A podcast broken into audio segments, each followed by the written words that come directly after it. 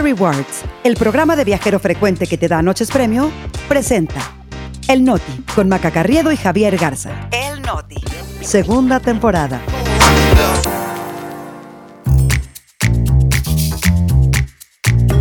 Es jueves 25 de enero, yo soy Maca Carriedo. Yo soy Javier Garza, este es El Noti. Y nosotros, aquí estamos. La violencia no da tregua en Chiapas, Guerrero y Chihuahua. Trabajadores de Audi en Puebla se van a huelga. Y hasta Claudia Sheinbaum se sube al tren del coquet. El Noti con Maca Carriedo y Javier Garza. Noticias para llevar. Rápido, al grano y divertido. Segunda temporada. El Noti. Aquí estamos.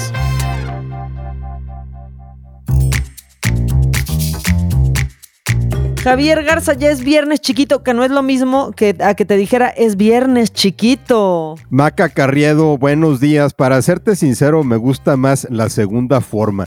Oye, y estábamos a punto de ponerle notiet a este episodio. Ya les vamos a decir por qué si se quedan hasta el final. Exactamente, ya les platicaremos. Ya saben que estamos en Spotify, en Apple Podcast, en Amazon Music, en iHeartRadio, en Trevel. Estamos en todos lados.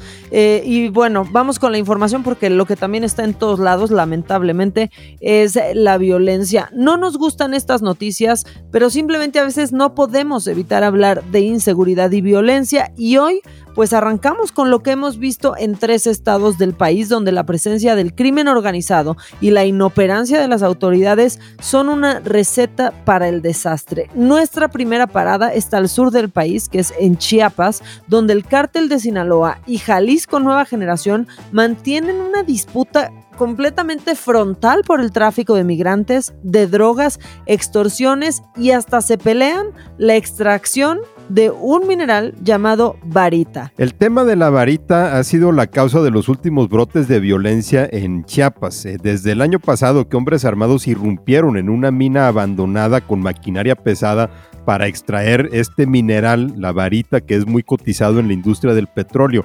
Y fue un duro golpe a la comunidad de Chicomucelo, el municipio que se había organizado para impedir la extracción de este recurso por parte de una minera canadiense que ya había abandonado la mina que después ocuparon los criminales y de ahí para acá todo ha sido una historia de horror. Ya se han registrado enfrentamientos armados, hay denuncias de personas desaparecidas, de asesinatos y reclutamiento forzado por parte del crimen organizado, pero la Fiscalía de ese estado dice pues que no tiene reportes de muertos, Javier. Y del gobernador Rutilio Escandón ni sus luces. En Chiapas ya saben muy bien desde hace mucho que no sale de su casa ni a trabajar. Y en este momento la poca información que nos llega de Chiapas es gracias a los reporteros que se están jugando la vida porque toda la región de la sierra se ha convertido en una zona de silencio, particularmente Isaín Mandujano de Proceso, eh, que es el que ha enviado reportes muy puntuales. El lunes, esto fue de lo último que ha pasado, un grupo armado difundió un video acusando a varios funcionarios, entre ellos a Gabriela Cepeda, la secretaria de Seguridad del Estado, de coludirse con el cártel de Sinaloa. Javi, y nuestra siguiente parada obligada tiene que ser guerrero, eh, porque lo que está sucediendo en Tasco es tristísimo y tiene que ser un verdadero escándalo. Eh, ahí ayer dos policías fueron asesinados, sus cuerpos fueron encontrados en un camino de terracería. Eh, en este municipio, pues que se ha convertido ya en un nuevo epicentro de la violencia y que de pueblo mágico ha pasado a ser un pueblo fantasma porque no hay absolutamente nada, Javi. Transporte, restaurantes, nada por miedo a este crimen organizado que está imparable e intocable. Sí, Taxco lleva más de una semana sin transporte público precisamente por las amenazas de los grupos criminales, eh, la familia michoacana y los tlacos, que son los que se disputan ahí la zona, que además han perpetrado ataques y asesinatos contra transportistas que ya comenzaron un paro y denunciaron que los criminales los obligan a hacer sus halcones o de lo contrario los amenazan de muerte o con incendiar sus unidades. De la gobernadora de Guerrero, Evelyn Salgado, hace rato que no sabemos nada y resulta que el alcalde de Taxco anda en Madrid en una gira de promoción turística, pero como andan las cosas así, quién sabe quién vaya a querer ir a Taxco ahorita. Pues al parecer ni ellos. Ahora nos tenemos que ir hasta Chihuahua, donde, bueno, pues ayer les platicábamos de esta declaración de Maru Campos, la gobernadora de ese estado, en donde pidió al gobierno federal que ya no se haga pendejo, esas fueron sus palabras, con el tema de la violencia, después de que cuatro miembros de la comunidad Levarón fueron secuestrados y liberados. El presidente López Obrador no se enganchó con la gobernadora, él dijo que no responde a groserías, pero atribuyó las declaraciones de Campos a la temporada electoral. Ahora, Maru Campos dijo que el presidente ignoraba los delitos del fuero federal en Chihuahua y puso este secuestro de la comunidad de Varón como ejemplo pero alguien debería decirle a la gobernadora que el secuestro es delito del fuero común y corresponde a los gobiernos estatales prevenirlos o investigarlos. Y nuestra última parada, ya para terminar con, con este tema y dar paso a lo que sigue, es Sonora. Ayer la comisionada nacional de búsqueda, Teresa Reyes, pues tuvo que ser sacada por la cocina de un hotel al término de un evento público para evitar a toda costa los cuestionamientos de la prensa. ¿Por qué los evita? Porque simplemente hay que recordar, Javier, que es una persona que no está preparada para estar al frente de esto. No nada más no está preparada, tampoco puede justificar el recorte en las cifras de personas desaparecidas, no la rasurada que le dieron en el censo que hizo el gobierno federal. Entonces, pues mejor escápate por la cocina antes que dar la cara. Y ahora nos pasamos al tema laboral, Maca, y nos vamos a Puebla, no por la jirafa Benito, quien ya estamos viendo ahí algunas imágenes del África Safari, pero no, ahora nos ocupa otro tema con los poblanos, y es que los trabajadores de la planta de Audi en San José, Chiapa, se fueron a huelga al no alcanzar un acuerdo de incremento salarial, y es un eh, hito importante en la historia laboral de este gobierno. Pues sí, porque es la mayor huelga que se ha presentado en este sexenio. Es la primera en el sector eh, automotriz. Es la primera vez también que Audi está envuelto en esto. Son más de 4 mil empleados en paro completo, Javi, cosa que significa que pues se van a dejar de ensamblar unas 750 unidades diarias. En esa planta se ensambla la Q5, que es una SUV ligera de Audi y que aparte eh, pues fue creada esa planta simplemente para ese modelo y se va a muchas otras partes del mundo. Y es finalmente pues una de las estrellas, ¿no? que tiene Puebla con un lugar prominente en la industria automotriz. Según el secretario general del Sindicato Independiente de Audi México, César Horta, los trabajadores piden un aumento de 15.5% en salario y prestaciones, pero la empresa solamente les ofrece 6.5% y no hubo manera de llegar a un acuerdo.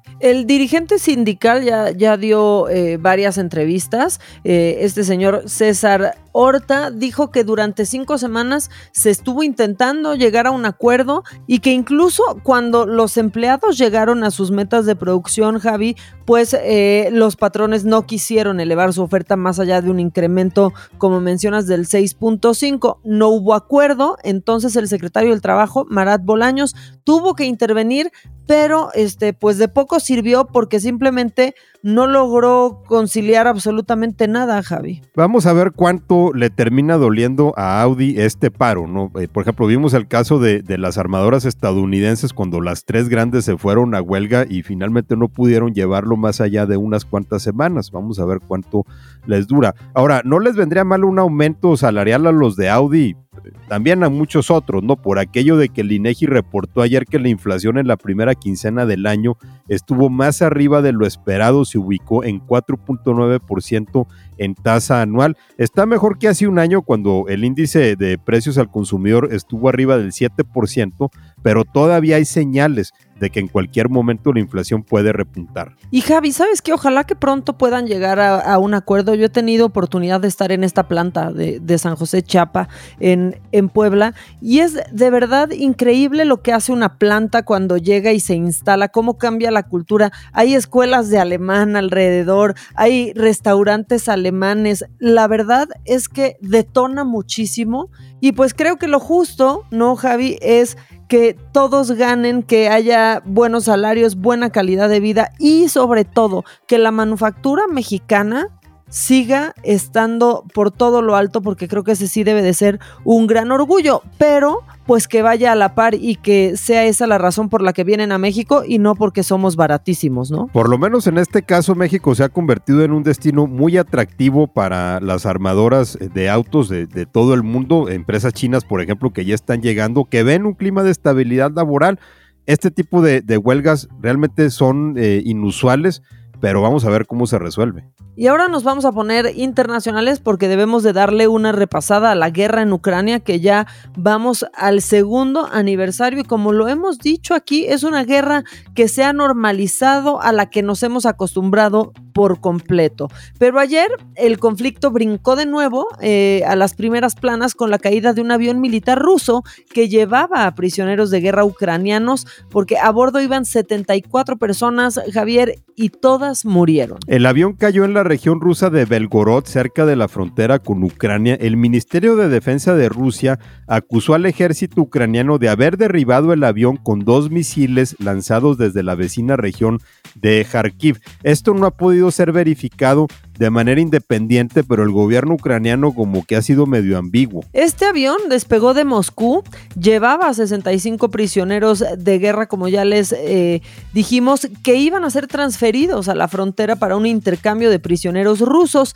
Aparte de los 65 eh, prisioneros, murieron seis miembros de la tripulación y otros tres pasajeros. Pero Javi, como todo lo que pasa ya y todo lo que involucra al gobierno ruso, pues no tenemos claridad, ¿no? Sí, esto de que fue derribado es lo que dicen los rusos, pero te digo que el gobierno de Ucrania ha sido medio ambiguo en esto porque no se han pronunciado directamente sobre esa acusación. La única declaración al respecto fue que tienen derecho a disparar contra aviones militares rusos, o sea, sugiriendo que si tuvieran la oportunidad lo harían. El diario The New York Times reportó que fuentes de inteligencia ucranianas sí sugirieron que pudo haber sido un error porque señalaron que Rusia no avisó que iba ese vuelo, como había sucedido con otros intercambios de prisioneros, y el lugar de la caída está en el rango de misiles ucranianos. Justo ayer, ya para cerrar con este tema, se cumplieron 23 meses de esta invasión rusa que ha dejado más de 10.000 civiles muertos y millones de personas desplazadas, Javi, familias completamente fracturadas y a una sociedad que ya prácticamente ni levanta las cejas cuando pasa algo por allá, como es, ah, bueno, una cosa más que pasa por allá y nosotros seguimos adelante, ¿no? Sí, ya es la rutina noticiosa de todos los días, pero no está de más darle una repasada aquí de vez en cuando. Seguimos internacionales, Maca, porque ahora nos vamos a Argentina a 45 días de que entró el gobierno de Javier Milei, se dio el primer paro nacional convocado por sindicatos, confederaciones de trabajadores, estudiantes, que rechazan las leyes y decretos del presidente, dicen que sus medidas son un ataque a sus derechos, porque al quitar regulaciones a la economía también quitan protecciones del gobierno a la sociedad. Este paquete de medidas, que se conoce como Ley Omnibus, eh, por el amplio rango de reformas que contienen temas fiscales, laborales, de medio ambiente, salud y educación, pero las reformas son tan extensas que mi ley ha metido temas que no tendrían absolutamente nada que ver con la economía, Javi, como la organización de elecciones hasta establecer el divorcio express. También está proponiendo cárcel y permiso a policías para reprimir a los que salgan a protestar. Si ya hasta dijeron que pues a todos los que protesten, a todas esas asociaciones les va a llegar su factura por los gastos ocasionados. Claro, porque ley ya sabía que sus medidas económicas iban a desatar estas protestas y las imágenes de muchas ciudades argentinas fueron impresionantes. Ahora, es que en seis semanas, pues las promesas con las que ley llegó al poder ya se hicieron agua, eh, los precios de la gasolina se han duplicado, la inflación se ha disparado, eh, la moneda se ha devaluado un 50%. Eh, ahora, obviamente esto no es culpa de ley, digamos que ya era el deterioro económico que Argentina traía, pero el presidente se está dando cuenta que no es lo mismo ser borracho que cantinero. Claro, y la postura que ha tomado, ¿no? Dijo que este paro nacional demuestra que hay dos Argentinas, según él, una pues anclada en el pasado y otra que sabe que antes de ser un país desarrollado, pues debe de hacer varios sacrificios. La Central Obrera de Argentina estimó que unas 500 mil personas se movilizaron en Buenos Aires durante la marcha, mientras que 1.5 millones lo hicieron en todo el país. Pero resulta que en el gobierno argentino también les, se les da eso de los otros datos, Maca, porque la ministra de Seguridad, Patricia Bullrich, dijo que apenas hubo 40 mil manifestantes. Simplemente bastaba ver las fotografías para saber que eso era falso. ¿Qué las contó Martí Batres o qué? Yo creo que o, lo, o lo contrataron para que les contara, ¿no? Eh, el jefe de policía de Buenos Aires, Diego Kravitz, fue, eh, digamos, un poco más realista. Dijo que fueron entre 80 mil y 100 mil personas, pero también creemos que Martí Batres lo estaba asesorando. Sí, sigue haciéndole un descuentote. El paro se sintió fuerte. O sea, cerraron bancos y tiendas, pararon obras de construcción, eh, las aerolíneas cancelaron un chorro de vuelos, los médicos no dieron consultas y nadie sacó la basura. Bueno, pon tú que sí la sacaron, Javi, pero se quedó ahí sin, sin recoger. Para haber sido un paritito, este, pues los metió en un poco de aprietos, ¿no? Pero Milei está doblando la apuesta, él dice que él va de frente con sus reformas, entonces no se descarta que vaya a haber mucha mayor tensión y más protestas en Argentina en las próximas semanas. Y ya para cerrar el Noti Maca, eh, realmente llegamos a la parte más importante porque yo desde hace varios días traía la duda de esto. No, Maca. Y este es un servicio social, sí, para, para Javier, pero a muchos de ustedes que hacen como que saben, pero que no tienen idea de dónde demonios salió eso de Coquette. Así que para que queden bien con los sobrinos, se las vamos a barajar más eh, despacito. Entonces, ahí les va. ¿Qué carajos es esto y por qué todas se andan poniendo sus moños literalmente?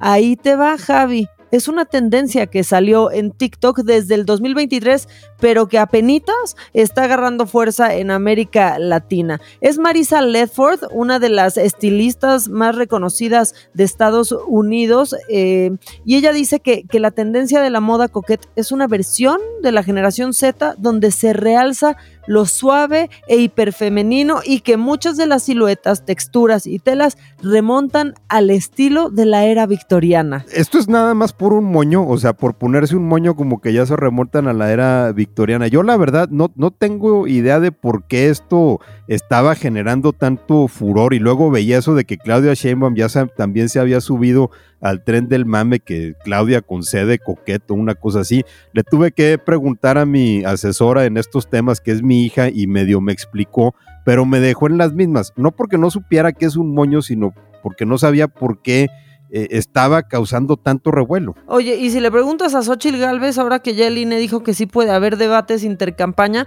pues sí te diría que Claudia se anda poniendo los moños, ¿no? Y, tendría eh, razón. A ver, esta eh, reversión de lo femenino tiene un anclaje al estilo de algunas cantantes que espero que sí conozcas, Javi, como Lana del Rey, o figuras como Sidney Sweeney o Lil Rose Depp, que son conocidas justamente por eso, su hiperfeminidad, eh, los vestidos cortos y ajustados, ¿no? Los lacitos en el pelo, en tonos pastel. Entonces, eso es lo coquet, una moda donde se realza lo femenino, por si ustedes la andaban buscando en Spotify porque pensaban que era una canción, no es una canción. Bueno, ya se me aclaró el, el panorama. Eh, se me hace interesante si lo vemos, por ejemplo, esto en el contexto de la película Barbie, de la cual obviamente también tenemos mucho que hablar y esperamos hacerlo porque, pues sí, eh, finalmente puede representar una especie de, reacción ¿no? de las mujeres y tratar de reafirmar su feminidad. Obviamente esto eh, viniendo de, parte de un hombre suena totalmente incongruente, pero por lo menos ya entendí y, te, y les agradezco a todos los que me han dado las explicaciones. Y cuando dije que no lo busquen en Spotify porque no es una canción,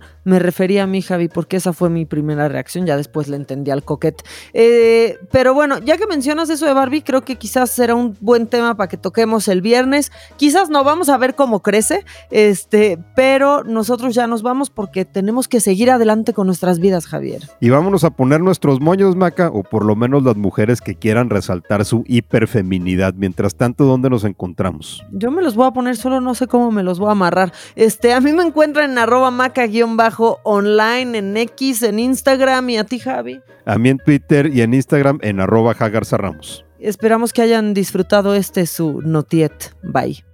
Ya la estoy pasó de moda. Ahora soy coque y la que no puede soporta coque.